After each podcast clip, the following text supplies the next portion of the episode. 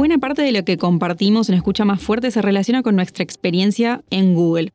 Creo que esa es una de las principales razones por las que nuestras conversaciones sobre diversidad, equidad e inclusión son tan interesantes. Desde 2014, cuando decidimos publicar nuestros datos sobre diversidad, hasta hoy, hemos tomado esta pauta como una prioridad de negocios. Y en el camino aprendimos muchas cosas. Esto no significa que no haya cosas para desarrollar, sino que tenemos historias y aprendizajes para compartir acerca de la diversidad en tecnología. En nuestros primeros episodios hablamos sobre qué es la diversidad, equidad e inclusión y cómo empezar a aplicar estos conceptos al entorno laboral y especialmente al mercado de tecnología. También entendimos la importancia de mirar con más cuidado los procesos de selección, que son la verdadera puerta de entrada a nuestra empresa. Por último, hablamos sobre la importancia de tener una cultura que celebre la diversidad. Y como sabemos que esto es mucho para procesar, antes de pasar a temas nuevos, me gustaría que repasemos todo esto con alguien muy querido que voy a presentar en unos instantes. Entonces, ¿de qué hablamos hasta ahora cuando hablamos de diversidad? Entendemos la diversidad como la cara cuantitativa de una moneda. Consiste en tener a más personas con perfiles distintos que ocupen cargos en una empresa. En otras palabras, con la diversidad observamos los espacios que frecuentamos desde una perspectiva demográfica. Por otro lado, la equidad es la estructura detrás de esa mirada diversa. La equidad consiste en ofrecerles las mismas oportunidades a todas las personas, dotándolas de los recursos necesarios para que alcancen ese éxito. Y por último, la inclusión es la experiencia que tienen las personas en estos entornos. Si tienen esa voz para hablar, para compartir ideas y para crecer profesionalmente. Parece muy simple, ¿no? Pero sabemos que detrás de todos estos conceptos hay muchos niveles de complejidad. Así que en el episodio de hoy quiero que repasemos todos estos conceptos y conozcamos un poco mejor cómo se los encara dentro de Google. Mi nombre es Melina López, pero todo el mundo me dice Melu, y trabajo como gerenta de producto e inclusión en Google Cloud para Latinoamérica. En este episodio de Escucha Más Fuerte conversamos sobre cómo trabajar los conceptos de diversidad, equidad e inclusión en el día a día desde el punto de vista de la tecnología, junto con Tommy Flier, líder global de diversidad e inclusión en Google. Bienvenidos, bienvenidas y bienvenides a Escucha Más Fuerte, el podcast de diversidad, equidad e inclusión de Google Cloud para Latinoamérica.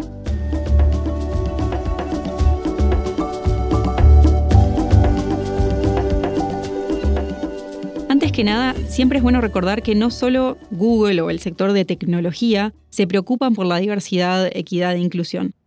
Todo lo contrario, los temas que tocamos en Escucha Más Fuerte pueden y deben estar presentes en la vida cotidiana de ustedes sin importar el sector donde trabajen o su profesión. Entonces, cuando hablamos sobre diversidad, estos términos no los acuñó Google, sino que se trata de cuestiones que ya están y que han sido absorbidas en todo el mercado. Pero como mencioné antes, podemos tomar nuestra forma de hacer las cosas aquí para dar ejemplos sobre este tema y por eso estamos trayendo a gente que trabaja dentro de Google justamente con temas de diversidad. Nadie mejor para compartir esa perspectiva que Tomás Flier. Tommy es líder de inclusión de comunidades de Google y su carrera profesional está muy vinculada con la diversidad. Tommy se dedica a entender a grupos históricamente marginalizados y ayudar en los intentos por desmantelar los sistemas de opresión capacitando a comunidades subrepresentadas y respaldando ejecutivos y equipos en la construcción activa de un lugar de trabajo inclusivo y equitativo. En los nueve años que lleva en Google, Tommy trabajó en Estados Unidos en el equipo de inclusión de productos y como gerente de marketing de producto para el equipo de Google Fotos. En Brasil también lideró la estrategia de marketing de Google Cloud para Latinoamérica tras comenzar como estratega de marketing para Google Argentina. Recibió el premio Young Hispanic Corporate Achievers de la Hispanic Association for Corporate Responsibility y fue reconocido como embajador global de One Young World. Bienvenido, Tommy.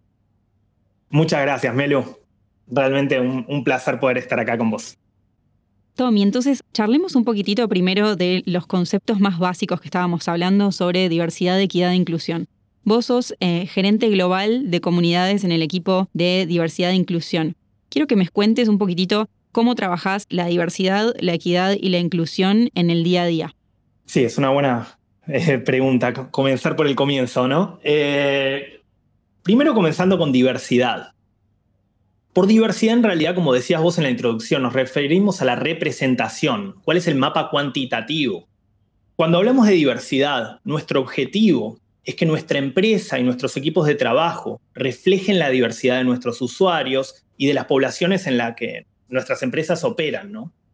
¿Por qué hacemos esto? Bueno, esto no es mero altruismo. En Google creemos que si queremos construir productos, servicios, negocios para todos, lo tenemos que hacer con todos. ¿sí? Y para conseguir una mejor representación, arrancamos, como toda empresa de tecnología, por los datos. Miramos datos cuantitativos para asegurarnos que todas las organizaciones en Google, todos los equipos, tengan una representación diversa. Y de esta manera podemos reconocer si existen brechas de representación, especialmente teniendo en cuenta los grupos históricamente subrepresentados en nuestra industria. Un ejemplo es eh, en Estados Unidos, que es donde estoy trabajando ahora, eh, estamos trabajando para contratar eh, más personas que vengan de pueblos originarios. Y para mejorar la contratación, para, aumentar la contratación de, de estos grupos, no solo trabajamos con organizaciones indígenas para justamente poder contactar más talento indígena, pero también entrenamos a nuestros reclutadores y a las personas que van a entrevistar para que entiendan las diferentes culturas de estos pueblos originarios, para que, uno, la experiencia de la entrevista sea más inclusiva, pero también para poder evaluarlos de manera justa, porque cada cultura tiene sus matices, tiene sus formas de comunicarse. Pero en general, eh, las empresas recaen mucho en que diversidad o representación es contratación, pero en realidad diversidad es contrataciones menos las personas que se van. Entonces, para asegurar que tenés una representación diversa en tu empresa, no es solo contratar, sino asegurarnos de que tenemos una empresa inclusiva, que todos los trabajadores puedan crecer y se quieran quedar en tu empresa. Hay muchísimos estudios mostrando cómo más diversidad genera más innovación, mejores decisiones y al final del día mejores resultados económicos. Pero sí me parece importante recordármelo que esto funciona cuando tenemos una cultura que celebre la diferencia, que no homogenice, ¿no? que no te obligue a la asimilación, lo que nos lleva a la segunda parte, la importancia de tener inclusión. Porque diversidad, tener representación diversa, pero no tener inclusión no sirve. Porque si uno quiere que nuestros empleados traigan ideas nuevas, eh, expresen lo que piensen, especialmente si, no es un, si es un punto de vista nuevo, tiene que existir una seguridad psicológica. Sí, en el mundo corporativo siempre hablamos del famoso out of the box, ¿no? Traigan las, ideas que estén fuera de la caja, que no sean la norma. Bueno, pero estas ideas eh, llegan cuando todos nuestros empleados se sienten parte de la empresa. Por eso Google, más que inclusión, nos enfocamos mucho en el sentido de pertenencia. Muy interesante todo lo que estás contando y me, quedo con una, parte súper interesante que mencionaste sobre el impacto económico ¿no? que tiene justamente no tener a estas personas o incluso perderlas una vez que entran a nuestra empresa. Y uno de los números, ¿no? vos estabas mencionando el tema de que traemos siempre datos en tecnología. Quería traer un dato específico del estudio El impacto económico de cerrar la brecha de riqueza racial de la consultora estadounidense McKinsey, eh, donde el estudio reveló que las personas negras experimentan una mayor rotación en los cargos eh, que sus colegas blancos. Esto es exactamente lo que estabas diciendo, ¿no? Y también presentan tasas más bajas de progreso profesional, remuneraciones más bajas y más vulnerabilidad. Entonces creo que todo lo que estás diciendo siempre tiene también un dato al que podemos referirnos también, todo este tema que estás comentando. Súper, súper, súper. Me parece que lo bueno, no solo McKinsey, como lo estás nombrando, también BCG y tantas consultoras, ya hay tantos estudios mostrando cuantitativamente y cualitativamente la importancia de la diversidad, la importancia de la inclusión para eh, justamente tener empresas más exitosas. Y esto que estabas comentando ahora un poco más sobre inclusión, ¿querés contarnos un poquitito más esta palabra tan importante, de este sentido de pertenencia que estabas comentando antes? Sí, sí, sí, sí. Me parece que es una evolución, hace parte de la idea de inclusión. Melanie Parker, la Chief Diversity Officer de Google, siempre dice que inclusión es estar invitado a la mesa. Y sentido de pertenencia es poder elegir la comida, la comida de la carta, ¿no? Que van a cenar.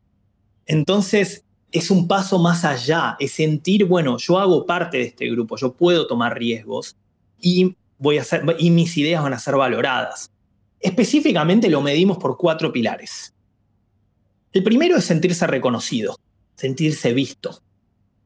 El segundo es que los empleados se sientan conectados, que no se sientan aislados. El tercero es que se sienten apoyados por los gerentes, por la empresa. Y el cuarto es que se sientan orgullosos de trabajar en la empresa.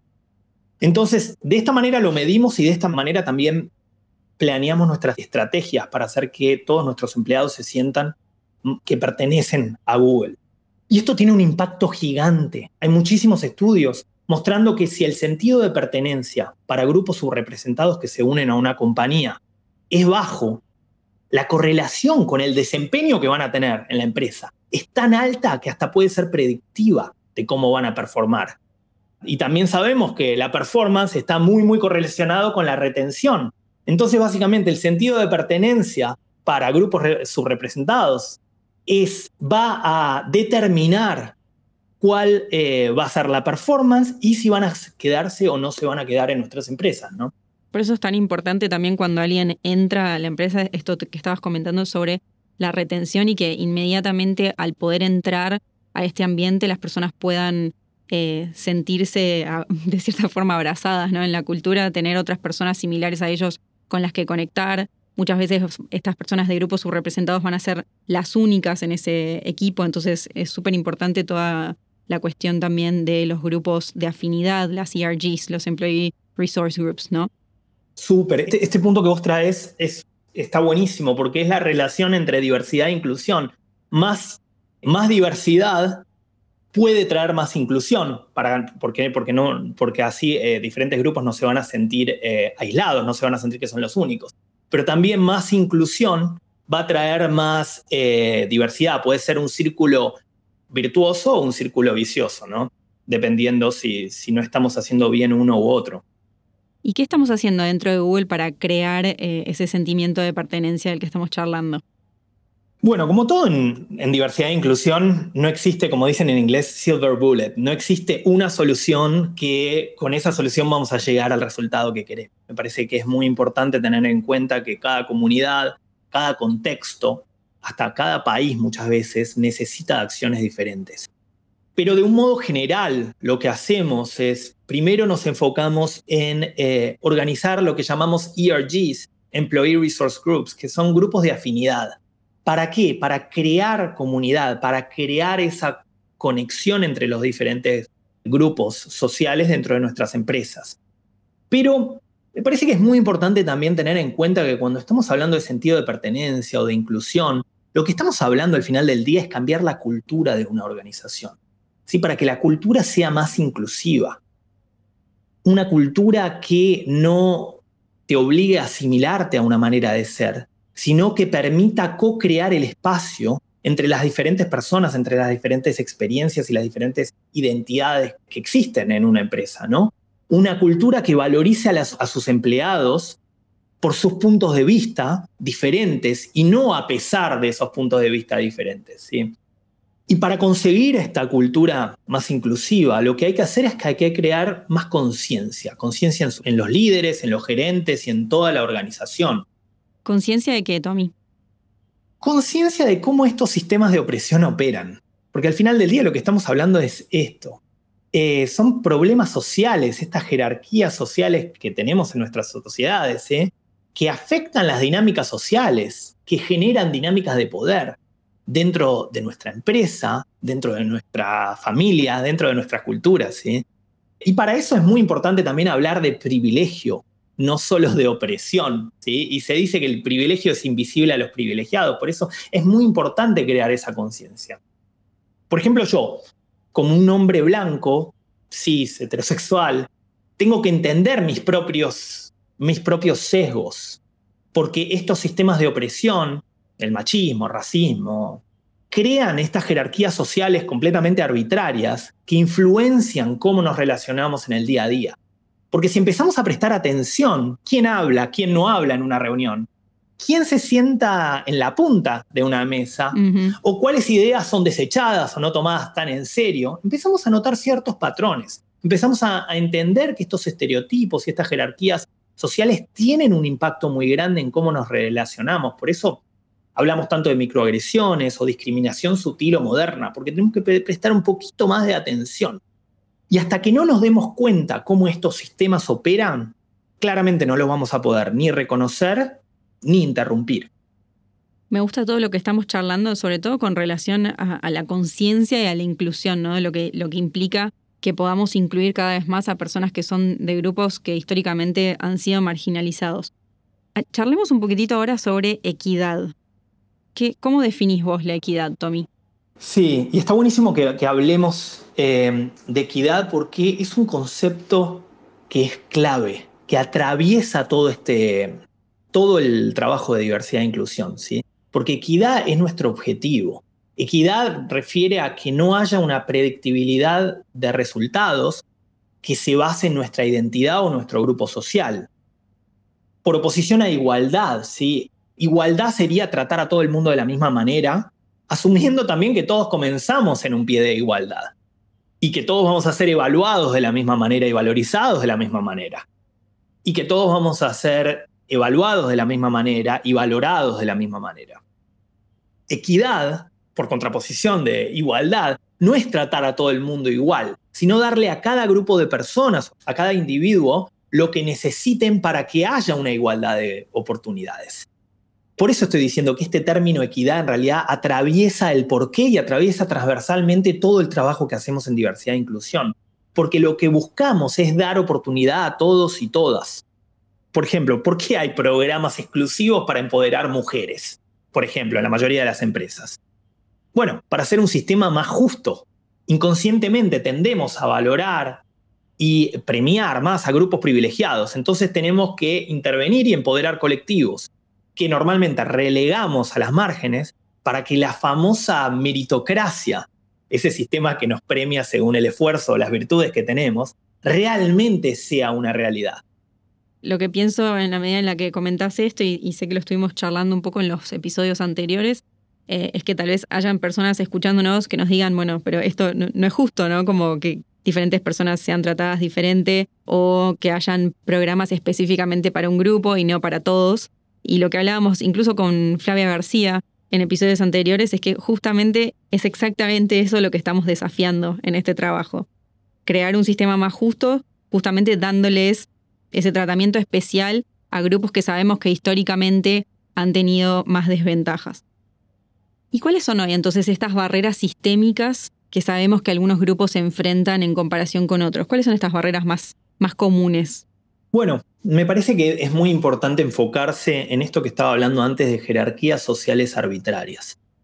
Bell Hooks decía que este es un trabajo difícil porque es un desafío adaptativo y no un desafío técnico, que necesitamos aprendizaje, transformación personal para siquiera ver cuáles son los problemas y las potenciales soluciones, ¿no? Y es un problema muy difícil porque fuimos codeados de esta manera usando la jerga tecnológica.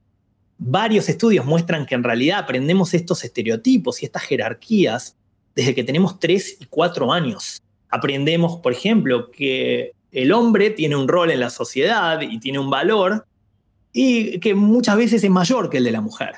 Varios estudios muestran que aprendemos estas jerarquías desde que tenemos 3 y 4 años.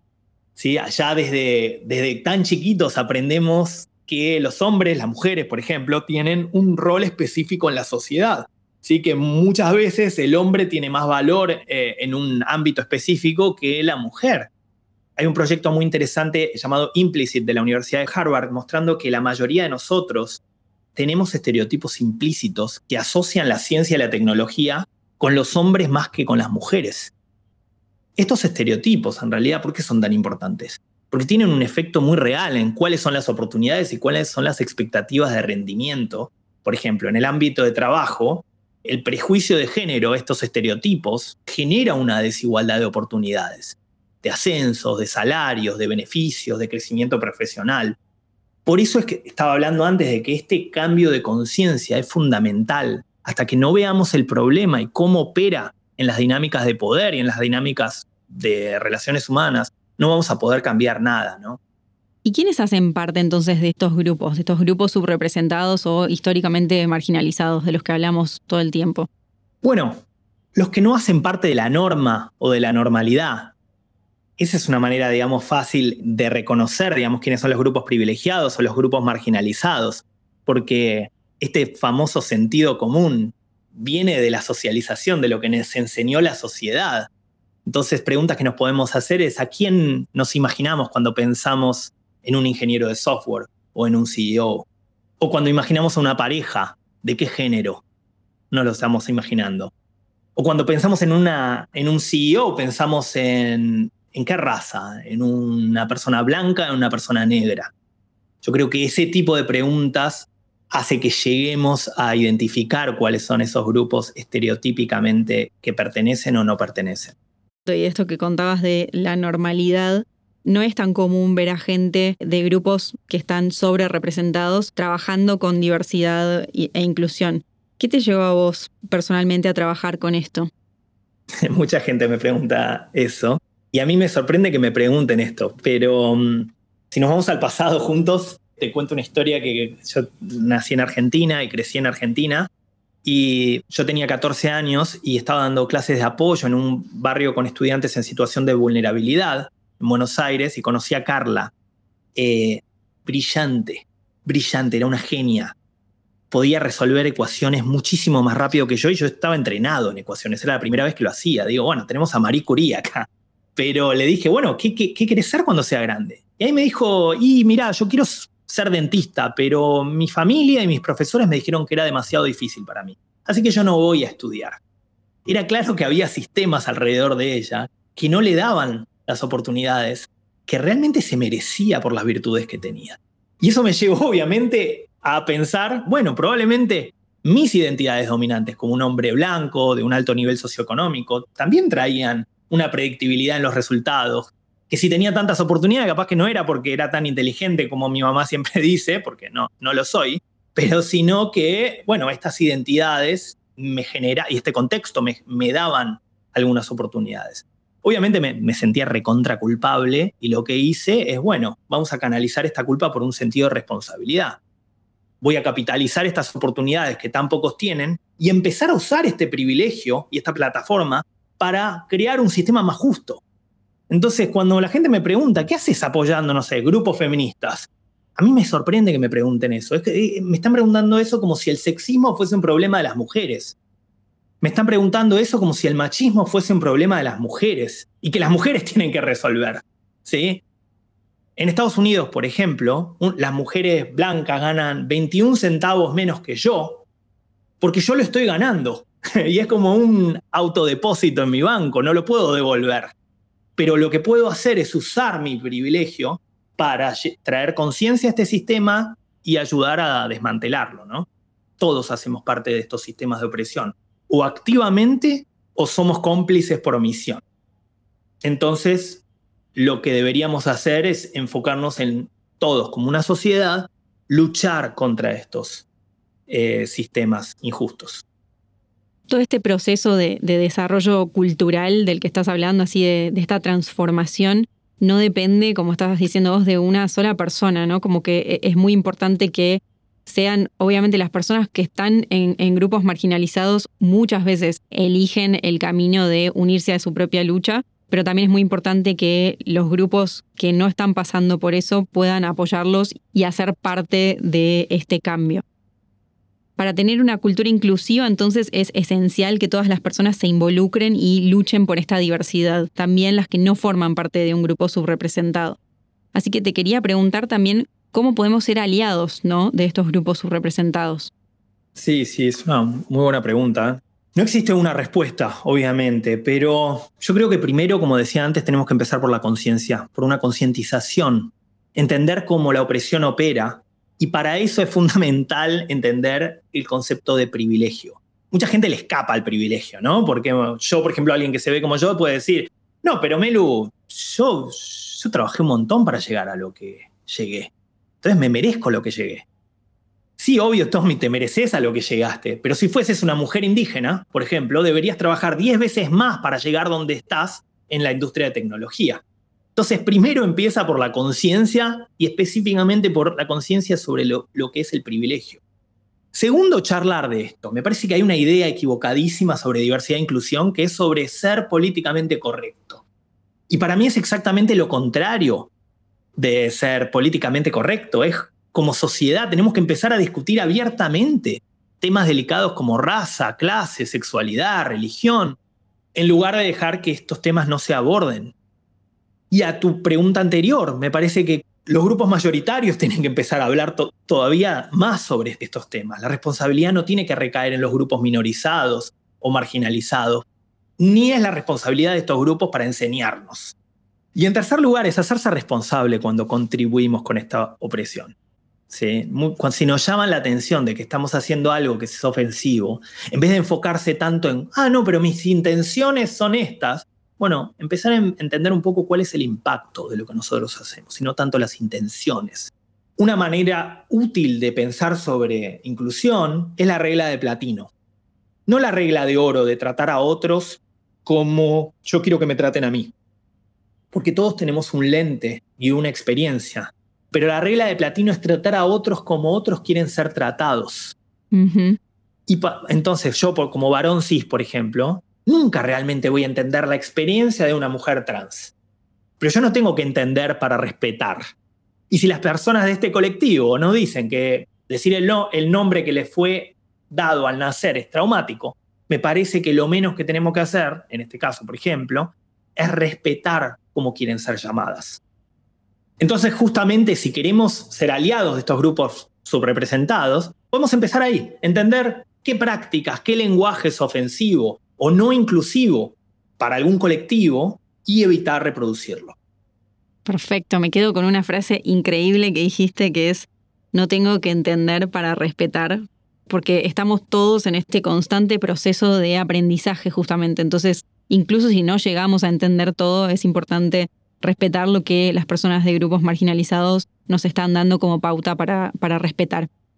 Tommy, quiero cerrar nuestro podcast hoy con la pregunta del millón, que es, ¿qué le dirías a las personas que están empezando a pensar en la diversidad ahora? Que tal vez en este tiempo vienen haciendo un camino más introspectivo o, no vienen tan activamente leyendo o haciendo algo sobre esto. Entonces, ¿qué le dirías a esas personas que están empezando para empezar a pensar en la diversidad y qué tienen que tener en cuenta? Sí, bueno, para arrancar me parece que yo sé que repetí muchas veces la palabra conciencia, pero es fundamental. Y cuando empecemos a aprender más sobre estas cuestiones, es importante pensar en primera persona. No como tu tío es un racista o como mi abuela es machista, sino entender cómo estos sesgos operan en mi cabeza y en mis comportamientos. Tener la voluntad de poder explorar cuáles son mis identidades, mis creencias, mis sesgos, mis privilegios, para entender en qué parte de la jornada de aprendizaje yo estoy y comprometerme a evolucionar más todos fuimos socializados. Entonces es imposible que estos estereotipos no se hayan filtrado en nuestra conciencia o en nuestro inconsciente. Y por último se trata de responsabilidad. Entender que todos tenemos una responsabilidad, que todos hacemos parte de una sociedad. Hacernos cargo de eso, de que todos hacemos parte de la sociedad. Y al final del día se trata de responsabilidad. Hacernos cargo de que todos hacemos parte de esta sociedad, de nuestra empresa, y que todos somos responsables por lo colectivo también. Víctor Frankl, en su El hombre en búsqueda de sentido, justamente comparte de que él dice que además de la Estatua de la Libertad debería existir en la costa oeste en los Estados Unidos la Estatua de la Responsabilidad. él expone muy bien esta idea de que mi libertad termina cuando comienza la del otro. Por eso es muy importante eh, empezar a entender que todos tenemos una responsabilidad por desmantelar estos sistemas de opresión y por crear espacios que sean inclusivos para todos y para todas. Me encantó, no tengo nada más para agregar, Tommy, me, me llevo un montón de aprendizajes de haber charlado con vos hoy y te agradezco muchísimo la presencia en Escucha Más Fuerte. Muchísimas gracias por invitarme y bueno, y felicitaciones, me parece increíble que existan estos espacios para que podamos como como decía antes, como una sociedad poder hablar más sobre estos temas y aprender colectivamente sobre ellos. Muchas gracias, Tommy. Esto no se termina por acá para todos los que nos están escuchando. En los próximos episodios de Escucha Más Fuerte veremos en detalle otras cuestiones del universo de la diversidad. Vamos a hablar acerca de grupos de afinidad, de desafíos de grupos específicos y cómo la tecnología puede ayudar a desbloquear ese pluralismo dentro de las empresas. Todavía tenemos mucho por conversar, así que acompáñenos en el próximo episodio de Escucha Más Fuerte.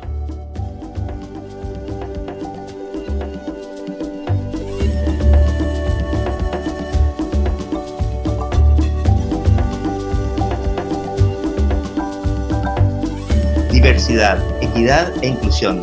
Escucha Más Fuerte, un podcast de Google Cloud. Escúchalo desde tu plataforma favorita.